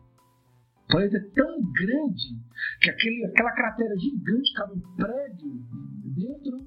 É, é uma coisinha assim, em relação ao planeta, é só um risquinho, assim, como se fosse uma ruguinha na pele do planeta. É uma coisa absolutamente insignificante. E nós não temos essa noção com muita clareza. Nós nos achamos grandes coisas, grandes construtores. Mas do ponto de vista planetário, como se o nosso planeta fosse liso, não tivesse nada. Entende? É como você olhar uma bolinha e você olhar ela bem lisinha. Aí você põe ela no microscópio e ela é toda enrugada, cheia de buracos, cheia de coisa. Você tira de novo e fala, mas Kátia, isso aqui é liso. E aí você olha lá e é tudo enrugado, tudo torto. Ou a nossa visão da Lua, se você quer um exemplo melhor ilustrado a gente olha a lua redondinha, bonitinha, lisinha. Mas quando você vai, ou quando a gente foi ver mesmo como que é, é um, queijo. Buraco de meteoro e tiro do espaço para todo lado. Crateras de, de quilômetros de profundidade. Mas quando você olha daqui, você só vê o redondinho. Mesma coisa no nosso planeta. A gente pega uma fotografia de longe, redondinho, assim, bem bonitinho. Mas a gente sabe que não é nada disso. Então, tudo isso mostra a perspectiva, a importância da perspectiva. Nós temos uma perspectiva ruim. Só que nós temos a capacidade intelectiva de expandir nossa perspectiva. Por isso a ciência é importante. Porque ela expande a nossa perspectiva das coisas. E isso é importante para que você veja o mundo não pela impressão errônea, mas tal qual ele é. Então, é, desse mesmo modo, é, é que nós fazemos essa comparação da apreensão da divindade. Essa apreensão da divindade, baseada nas impressões deixadas, é essa impressão distante, de que parece que é redondinho. Entendeu? É a impressão aristotélica, de olhar uma bola de boliche e falar: não, isso aqui é um círculo perfeito. Aí, se pudesse dar um microscópio para ele, falar: vamos olhar de perto para ver como que isso aqui é mesmo. Aí ele ia ver um monte de imperfeição, um monte de fios saindo, um monte de. de, de... Aí ele falou: eu pensei que a bola era linda, eu passo a mão, não sinto essas coisas. Pois é, mas é porque é muito grande em relação àquilo. Então, a sua perspectiva não é boa. Por quê? Porque o que o cérebro faz com a imagem? Ele edita. Já viu aquelas, aquelas é, ilusões de ótica da cor? Tem um quadrado inteiro, é, é, todos do mesmo tom de cinza, mas só porque você colocou uma barra escura, o cérebro faz toda aquela linha ficar escura. E, na verdade, é tudo de uma cor só, é tudo a mesma cor. Né? Tem várias ilusões de óptica por essa na internet. Elas provam que o cérebro interpreta o que está acontecendo em tempo real. Ele é, um, ele é um computador que alucina as coisas. Como se fosse. Um computador também é uma metáfora. Portanto, não é por esse intermédio das conclusões, das impressões, que eu vou bater o martelo e dizer o que eu sei, o que é a divindade. Porque tudo isso comprova quão ruim é esse método. Nós não descobrimos mais sobre o universo dependendo dessas impressões errôneas. Temos que transcendê-los. E é tão bem feito que você fica com a impressão. Mas aí você percebe que também é, ele, é, ele, é, ele parece perfeito, só ele não é. Como quando você vai num show de ilusionismo. Se você já teve essa experiência, ou já viu pela TV ou pela internet, veja vulgar o cérebro, assista o Chris Angel ilusionista americano. Ele buga você. Ele faz umas coisas que você fala, não é possível, isso é feito de câmera. Mas ele faz isso na frente das pessoas. Pega uma moeda, bota na sua mão aqui, a mão dele em cima, daqui a pouco a moeda cai por baixo. Então ele pegar uma garrafa de, de, de coisinha que você tá bebendo, aí ele tampa, aí ele pega o seu anel, põe em cima da tampa, bota a mão dele e o negócio entra pra dentro da garrafa. Aí você fala, não, mas para com isso. Aí ele manda tirar e aí o negócio ainda tá dentro de um cubo de gelo. Aí você fala, não, né? Aí, aí, aí parei de brincar. O que, que é isso aqui? E aí você fala, como é possível que ele me enganou desse modo? O meu cérebro não detectou nada. Nada, nada, nada, nenhum movimento estranho, nada, nada. O cérebro é facílimo de enganar. A arte do ilusionismo prova isso. É facílimo de enganar. Por isso mesmo a importância de você ter o senso crítico aguçado. Marketing, ah, é, exatamente, vive disso, né, Frank? O marketing vive desta capacidade de ludibriar o cérebro. Vive disso, existe por causa disso. Estuda-se sobre isso. Como manipular o cérebro das pessoas em massa. Funciona. Então, a percepção do Hashem, e isso que eu quero trazer à tona e fazer com que vocês internalizem, ela não poderia jamais depender desse aparelho. O aparelho é ruim para isso. O que ele é bom? Ele, ele foi bom durante milhões de anos para nós, para nos fazer sobreviver. Porque esses enganos que, que o cérebro aprendeu a fazer são enganos resultantes das nossas experiências evolutivas. E outra, não são exclusividade nossa. É que nós a, a intensidade é maior. Chimpanzés foram testados com uma sombra que fazia como se fosse uma aranha. E eles pulavam da sombra, implicando, porque eles têm uma percepção visual mais rápida que a nossa. Por isso o teste fazia sentido se eles se enganaram e tinham um, um, um mecanismo de susto para se defender, isso mostra que o cérebro deles também, em certa medida, faz o que o nosso faz. Ou seja, ele cria uma ilusão para. E a mesma coisa que nós fizemos. Ah, o mato mexia é cedo nas canelas. Eu não quero nem saber o que é aquilo ali. Porque o meu cérebro me convenceu de que aquilo ali vai me matar. Mas podia ser um coelho. Mas eu não vou, eu não vou descobrir o que é. O cérebro fez isso para quê? Para que eu sobreviva. O problema é que isso hoje, como não é mais necessário, não pelo menos desse modo, virou fobia. Virou interpretação exagerada do cérebro da realidade à minha volta. Portanto, não é por aí que você constata o achando, com as impressões. Você tem que transcendê-las. E você não consegue transcendê-las deixando de usá-las, porque isso é impossível. O que você deve fazer é compreendê-las adequadamente, para que você saiba distinguir uma coisa da outra. Então, no comentário feito pelo Friedlander sobre esse ponto, ele elucida que tal concepção não deve confundir o leitor em relação ao texto que está no guia, no capítulo 37 do primeiro livro, que diz que nenhum homem tem a concepção real da, existência da divindade. O Ramban não está contradizendo a informação. Para o Ramban, Moshe distinguia-se de todos os demais profetas portanto, de todas as pessoas. Moshe teria transcendido até mesmo a sua materialidade nesse sentido, Rambam. Algo aludido no texto profético, que ele jejuou 40 dias e 40 noites na montanha. Para o Rambam, o texto dizer que ele jejuou 40 dias e 40 noites, algo humanamente impossível, é, é o jeito do texto de dizer ele transcendeu a materialidade na sua compreensão do Hashem. Então, o Rambam deseja que nós compreendamos que o Moshe alcançou um conceito por nós referido como unicidade. Ele entendeu a unicidade do Hashem. ele removeu de si todos os conceitos materiais do Hashem, até que não sobrou literalmente nada. E esse nada, esse não ser, o espaço entre uma coisa e outra, ele percebeu em si mesmo. Então ele simplesmente entendia as criações da divindade e a existência do Hashem. Como se Moshe tivesse contemplado o fato da distância entre o núcleo de um átomo e os elétrons. Todas as coisas sólidas são feitas de átomos, mas a distância entre o núcleo e o elétron é enorme. É que se nós fizéssemos um comparativo, seria de quilômetros a distância. E não obstante, está tudo aqui. Ou seja, que esse objeto sólido é, na verdade, a maior parte dele é espaço vazio. Ou, por exemplo, uma estimativa física para que você consiga colocar isso em perspectiva. Se todos os átomos que compõem o planeta Terra fossem comprimidos, tirados os espaços que tem entre eles, o planeta Terra, a massa atômica do planeta Terra inteiro, caberia numa colher de sopa. E aí você buga com isso. Mas isso é tão fato que foi assim que o universo se originou. Você fala, oi? Peraí, como é que é? Então, então o espaço é enorme. Nós somos espaço vazio. Na verdade, o, o, comparativo que nós poderíamos fazer entre Moshe e e o Adão Arishon é o, o Moshe como Adão Kadmon. O Moshe como se fosse o Adão antes de ter saído do Éden. Ou seja, a Torá é a árvore da vida.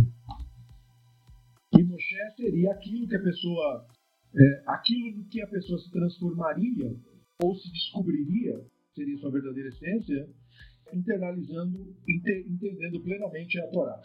Moshe é o que acontece quando uma pessoa integra a divindade na sua compreensão plena. Então Moshe não é um alguém, Moshe é o que acontece com você. Por isso ele é distinto, por isso ele não tem paralelo entre os demais profetas. Todos os profetas apontam para ele. São discípulos dele, falam sobre o livro dele, falam alguma coisa dele. E não obstante a isso, Moshe não é uma figura dourada. Perceba isso, porque isso é muita lucidez. Porque se tem alguém para ser cultuado no judaísmo, é Moshe. E não obstante a isso, por isso que a Torá vai dizer, ele era o mais humilde dos homens. Inclusive, esse texto ele se recusou a escrever. Por isso que no nosso texto da Torá da Sinagoga, se você um dia tiver essa experiência, você vai notar. Quando tem esse texto, Moshe era o mais humilde, ele, tava, ele se recusou, ele falou, poxa, não vai escrever isso. E Moshe falou, você vai escrever exatamente, a letra é bem pequenininha. Ele, ele não queria, ele queria colocar de um jeito que ninguém nem enxergasse. Ele representava aquilo que as outras pessoas tinham que aprender. Ele não tinha ego. Por isso todo mundo desafiava ele e ele não simplesmente falava que não fazia igual ao Mohammed, mandava matar os outros. Ou, ou fazer igual ao outro, né? Você será condenado ao fogo se você não acreditar em mim. Agora o Moshe, o, o Cora vai lá, você não é profeta coisa nenhuma. O que, que ele faz? Ele se prostra. Tá bom. Olha o desafio que ele lançou pro Cora. É o desafio mais anti-intuitivo do universo. Se você viver a sua vida normal, porque ele não mandou fazer nada com o cara. Então, eleição e mérito próprio são duas coisas que se confundem aí, né, Frank? Por isso que Moshe era, era o que ele era de fato. Mas o que, ele, o que nós somos de fato no El Tselem Elohim, então eu tenho parcialmente, digamos assim, um mérito, porque eu dou razão ao meu Yetzer Tov. Por outro lado, o meu Yetzer Tov vem do Hashem e, portanto, é o Hashem. Então é o Hashem em mim. Então esse é o conceito da unicidade. Quando você se desses, desses conceitos, dessas objetificações do outro, deixa de julgar o outro e deixa de julgar a si, e os seus rótulos não lhe servem mais, o que sobra? Não sobra nada. Só sobra o Tselem Elohim, que é um não ser. E, e, e, só sobrando isso, onde entra o conceito de mérito, de eleição? Não entra. Esse conceito, portanto, é externo. Ele é uma impressão externa que se tem da coisa, que serve para finalidade didática, mas ele não serve em últimas consequências. Porque é, eleição pressupõe uma escolha e uma separação do resto, coisa que a divindade não faz. Assim como a divindade não chora, assim como a divindade não anseia. Então, essas são cascas externas de um conceito um pouco mais profundo, que transcende e que anula a literalidade desses mesmos. Se a, se a divindade se manifesta por seu intermédio, porque você despertou plenamente para essa realidade, o mérito é seu ou da divindade? É você ou a divindade através de você? Já não sei mais, porque as coisas se confundem. Por isso, o Moshe desce da montanha, o que acontece? O rosto de Moshe brilha. Ou seja, é, aquilo não era mais ele, era o Hashem nele, ele no Hashem, era uma coisa que ninguém estava entendendo. Então o que, que, o povo reagiu? O povo reage de que jeito? Com medo. E aí ele colocou o manto no rosto para quê? Para não assustar os outros. Porque ele mesmo não via. Exatamente, não cabe. Percebe? Não cabe. Nós podemos falar isso com finalidade didática para o novato. Porque o novato ele não tem a ideia não conceitualizada da divindade. Então, como é que você vai pegar o recém-chegado e vai falar para ele disso que nós estamos falando aqui? É proibido até você fazer isso.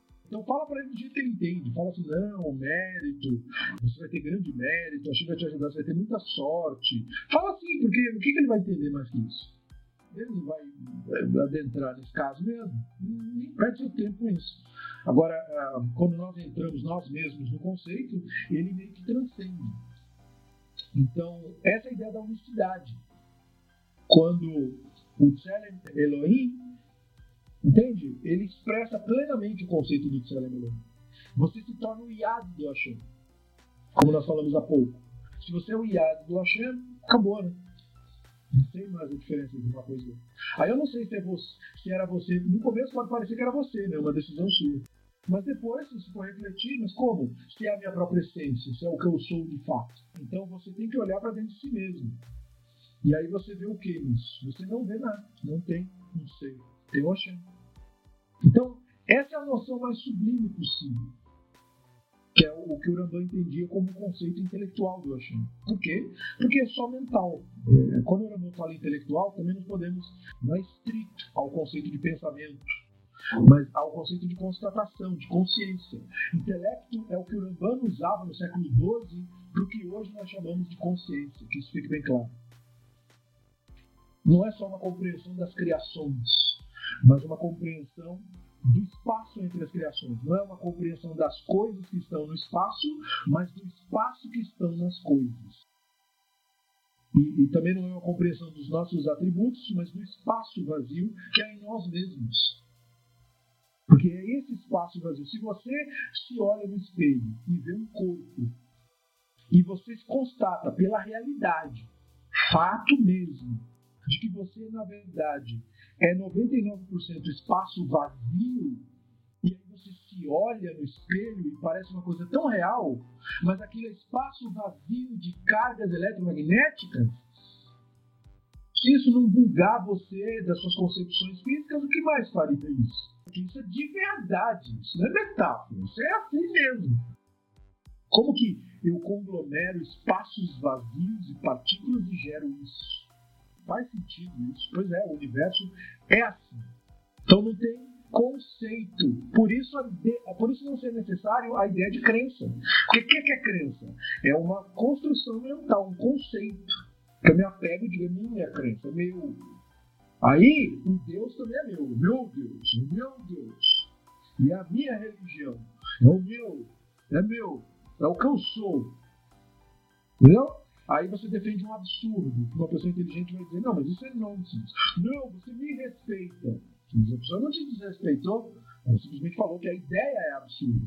Mas você está tão identificado com aquilo que você achou que você é a ideia. Que você é a personagem. Esse é o erro.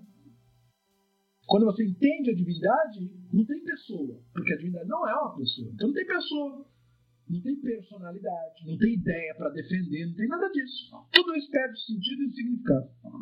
Como eu falei, por que, que o Moshe reage daquele modo para o Cora? Dizendo: olha, seguinte, se você viver o resto da sua vida tranquilo, o que provavelmente aconteceria, porque ele não mandou matar o cara, ele não mandou fazer nada pro cara. Ele só disse: olha, se você viver o resto da sua vida tranquilo, eu não sou profeta de Hashem. Veja, muito provável isso fosse acontecer mesmo. Não vai acontecer nada com você, não vou retaliar você, não vou fazer nada. E você vai ver seus dias tranquilos.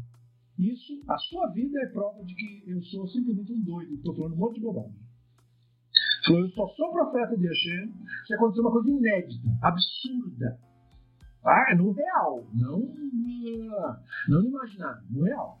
Aí os sábios dizem, aquilo que ele falou não foi, é um dos textos da Torá que o Hashem não mandou ele falar uma coisa. Que os rabinos dizem, quais são as partes da Torá em que o Hashem não, não mandou ele dizer alguma coisa e ele disse. Esse é um exemplo dado no Talmud.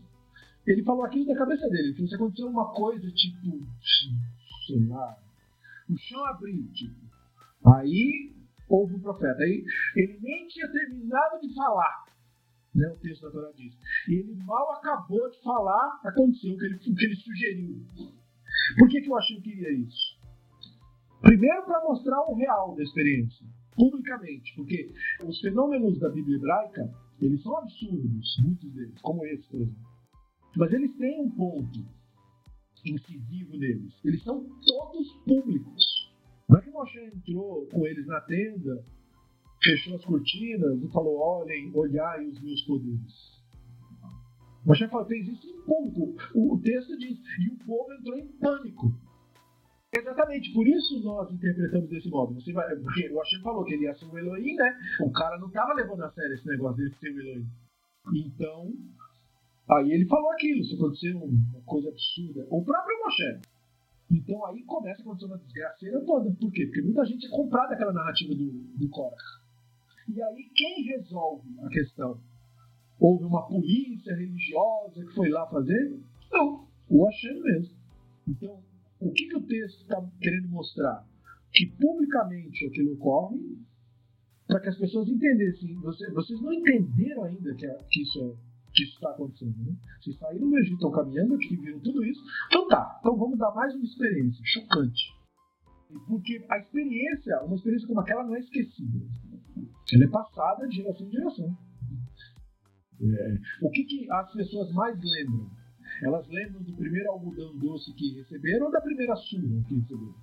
O cérebro humano funciona como? Ele grava melhor o quê? Trauma ou experiências prazerosas? Grava trauma melhor. Porque também você vai falar, ah, mas podia ter feito de outra maneira? Podia, podia ter feito chover rosa. Só que isso ia ser lembrado.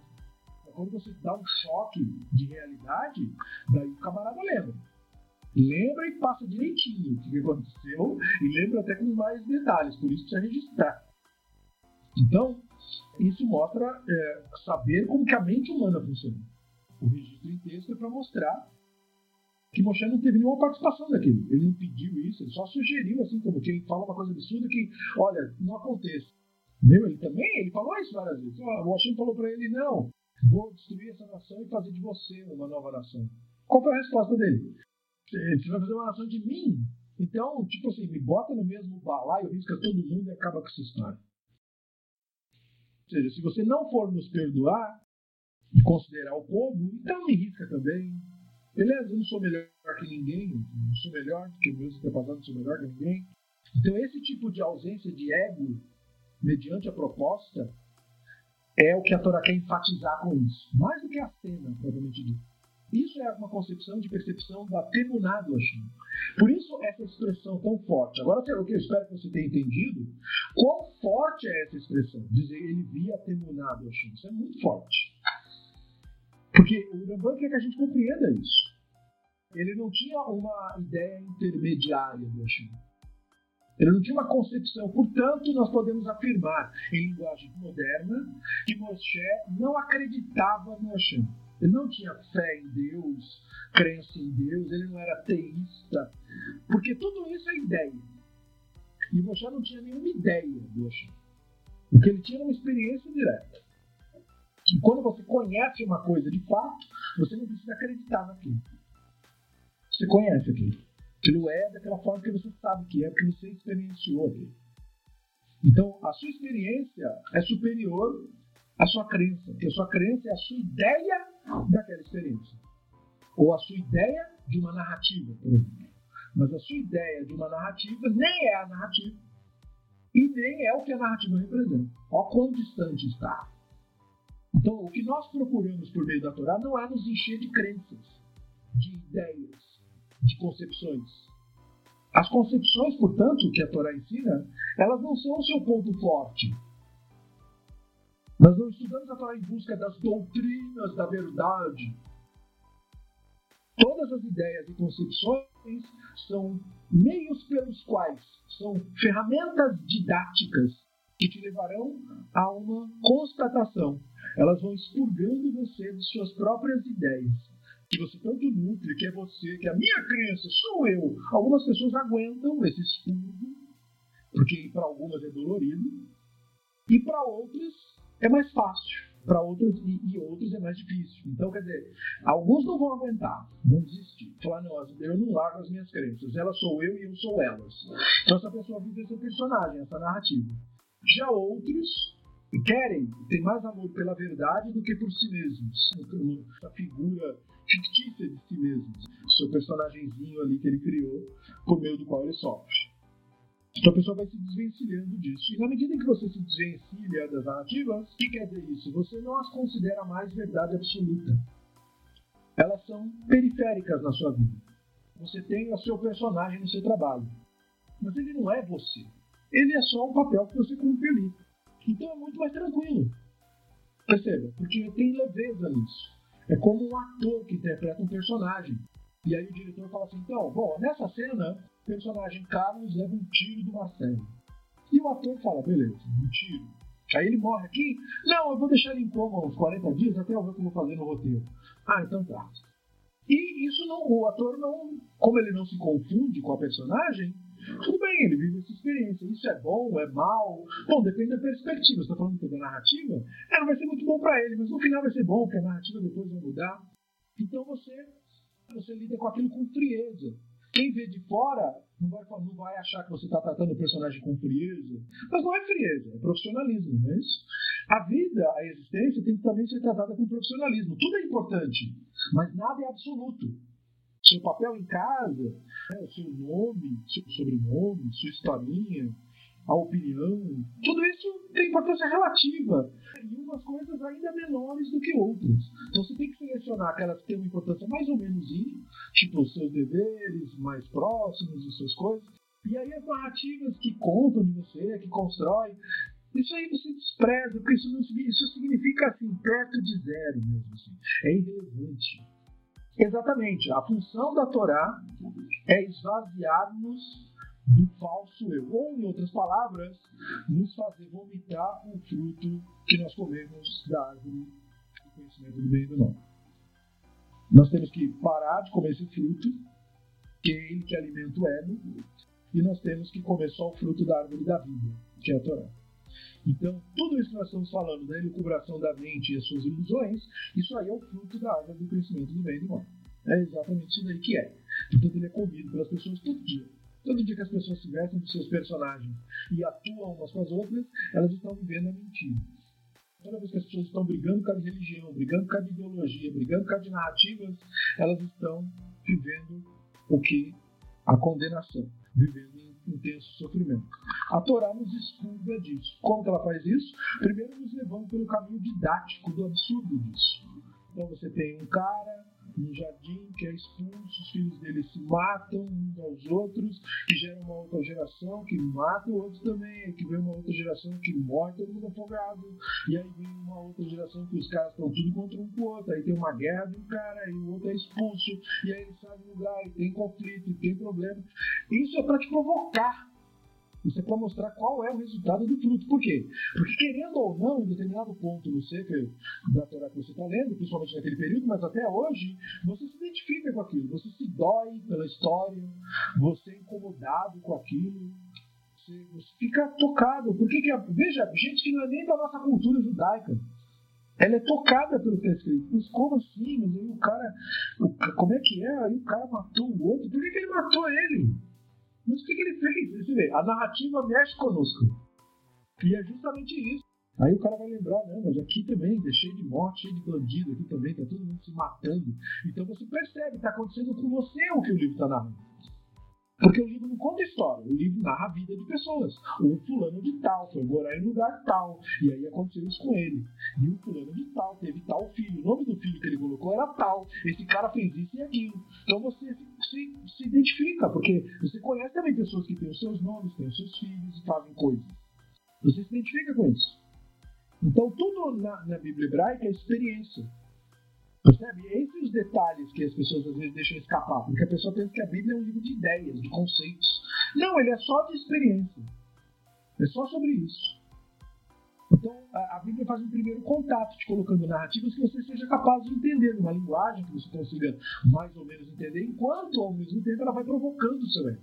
Porque, é, como eu falei, uma pessoa incauta, uma pessoa despreparada, passa pelo texto de Bereshit reto. Ele não vai parar na serpente, é a serpente era mais esperta. Aí ela falou para a mulher, blá, blá, blá, e o cara que é incauto, ele passa reto nesse texto. Não tem problema. Aí se você voltar para ele e falar, escuta, você, você leu o, o capítulo 3 do Bereshit? Li. Vai ali. E o que, como é que você me conta? Ah, não, então a serpente foi lá e falou. E qual o problema desse texto? Não, também, não entendi. A serpente falou, aí a mulher falou que a serpente lá, se vergonha ela ainda. Então, não sei o quê. Que ele, como é que ela conseguiu entrar lá? Falou, pois é. Como é que ela conseguiu falar? Você não parou pensar nisso?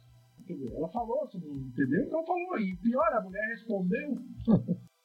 então, a mesma coisa. Aí, esse texto não foi suficiente, tá, deixa o cara marinando. Aí lá na frente outra vai dizer, não, e aí o Bill estava montado no jumento. Aí o jumento falou pra ele, por que, que você me bateu? Daí o, o cara não vai se incomodar com isso? Aí não, o cara passa reto. Aí ele falou para a jumenta, a jumenta diz o mesmo. Mesma coisa, aí veio o anjo do Hashem, o malaco do Hashem, o mensageiro do Hashem. Mensageiro do Hashem. O que quer dizer isso? Era uma pessoa? Era um alguém? Aí, que nem aquele texto do Shinshon, do Shoftim.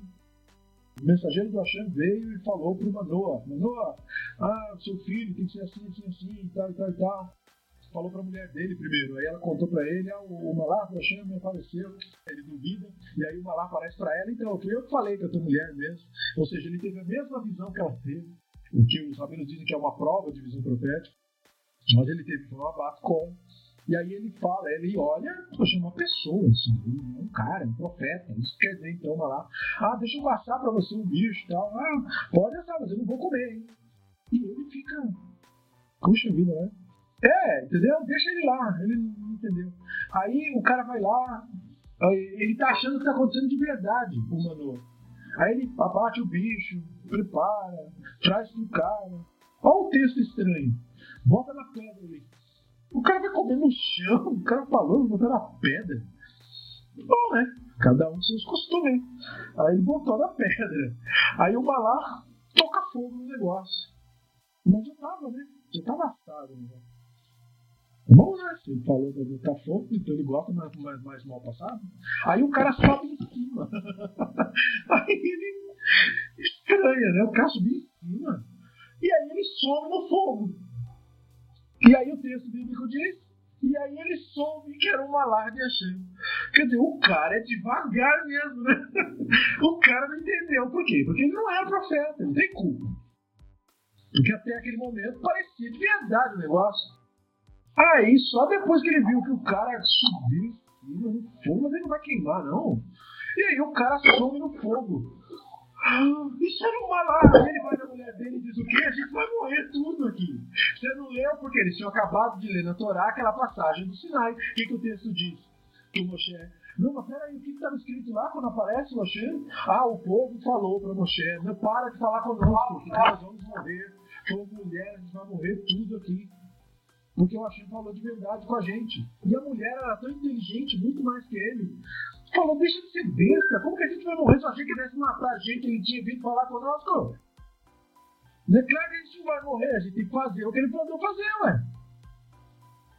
Então, a Torá é desse jeito, ela é simples.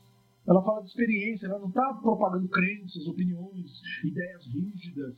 Muito pelo contrário, ela está expurgando você das suas por meio do quê? Da contemplação do, do, desse absurdo mesmo, que às vezes a pessoa não para. Como é que você faz o idólatra entender que a idolatria dele é absurda? Não é falando para ele que é absurdo, porque desse jeito você só vai uma briga. Você mostra a contradição da coisa. Se ele não enxergou sozinho, porque alguns enxergam sozinhos. Se ele não enxergar sozinho, então você vai levando ele no mesmo, na mesma conversa dele.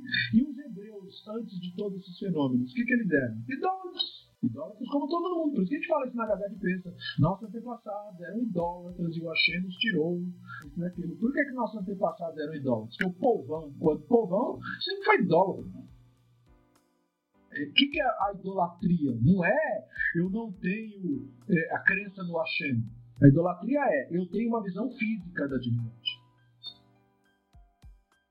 Exatamente, muitos permaneceram idólatras apesar da revelação. Aí, olha só que interessante, já que você, lembrou corretamente esse ponto. Por que, que a, o caso do bezerro é contado em seguida do Sinai se ele não aconteceu em seguida? Por isso. Você sabia disso? Eu não sei se todos sabem disso. Mas o caso do bezerro aconteceu de um ano para mais depois do evento do Sinai. Mas na narrativa é colocado em seguida. Tem o Sinai e tem o bezerro. Mas aquilo não aconteceu em seguida. É igual da cobra. Da cobra não tem. Qual é o versículo final do capítulo 2? Ambos estavam nus e não se envergonhavam. Qual era o próximo versículo? 3,21. E o Hashem fez roupa para ele e os vestiu. Mas aí o texto é separado e bota a história da serpente no meio para nos explicar qual era a motivação do, do serpente. Não é isso? Então a Torá é cheia disso, enxerto de história, para nos contextualizar. Ali no Sinai é a mesma coisa. O evento do Sinai ocorreu naturalmente, sem problema nenhum. Um ano depois já é a história do bezerro. Entendeu? Mas a narrativa é colocada ali do lado. Para parecer que. Por quê? Porque eles passaram um ano ali. Não foi no Sinai e depois acabou. Eles passaram um ano ali no Sinai. Exatamente. Por isso não viram, vocês não viram. Eu tinha que ficar toda hora falando isso para eles, porque eles achavam que viram. Então eu estava discutindo com quem? Com a crença deles. Eles construíram uma crença. E bezerro era uma coisa, era uma anomalia? Não, bezerro era adorado no Egito. Né? Olha os achados arqueológicos e, e, tudo que é preservado da história dos antigos egípcios. Tem Deus bezerro também. Tem Deus vaca, igual os hindus. Tinha um Deus vaca e um Deus bezerro, e um Deus gato, e um Deus, é, acho que coiote, coisa assim, e um Deus, é, um Deus cuca e um Deus gavião, se não me engano, e acho que tem um, é, e um chacal, acho que não era, era um chacal, um Deus chacal. Então tinha um Deus bezerro.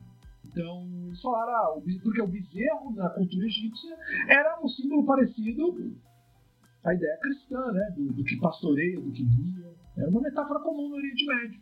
Então, Deus bezerro era o que guiava, o que orientava.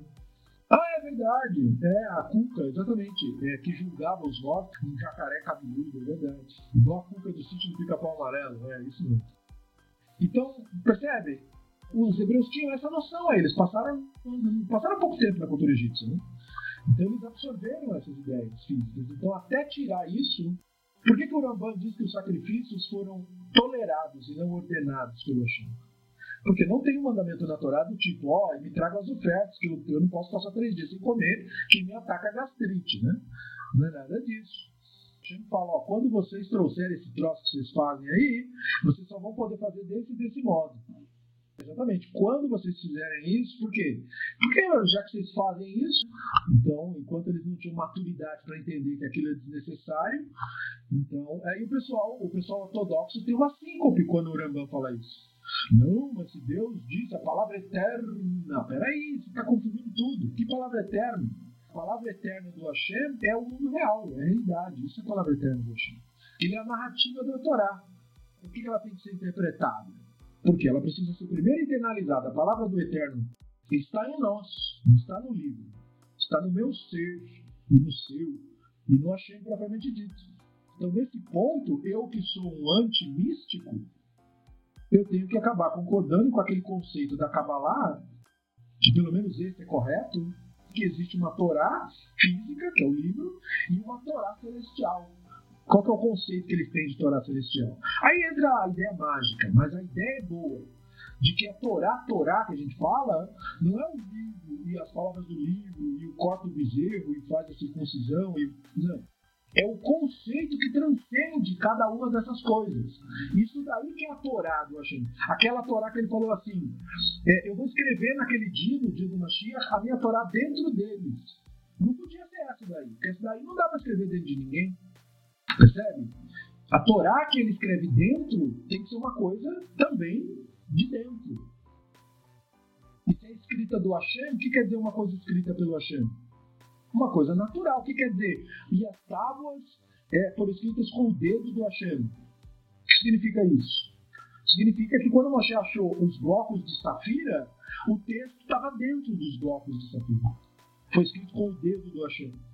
Porque não foi Moshe que escreveu, ele, ele tirou as tábuas de dentro do solo, e quando ele olhava a safira, dentro estavam os Dez Mandamentos. E o Hashem falou: Isso é o testemunho você vai guardar. Então, por isso fala: Foi escrito com o dedo do Hashem. Isto é, estava naturalmente lá, desse jeito. Percebe? Então, o Hashem vai escrever dentro de nós. Está naturalmente em nós. Mas aonde em nós? Na nossa ideia? Na nossa crença? Na nossa cabeça? Na nossa imaginação? Não, no nosso ser.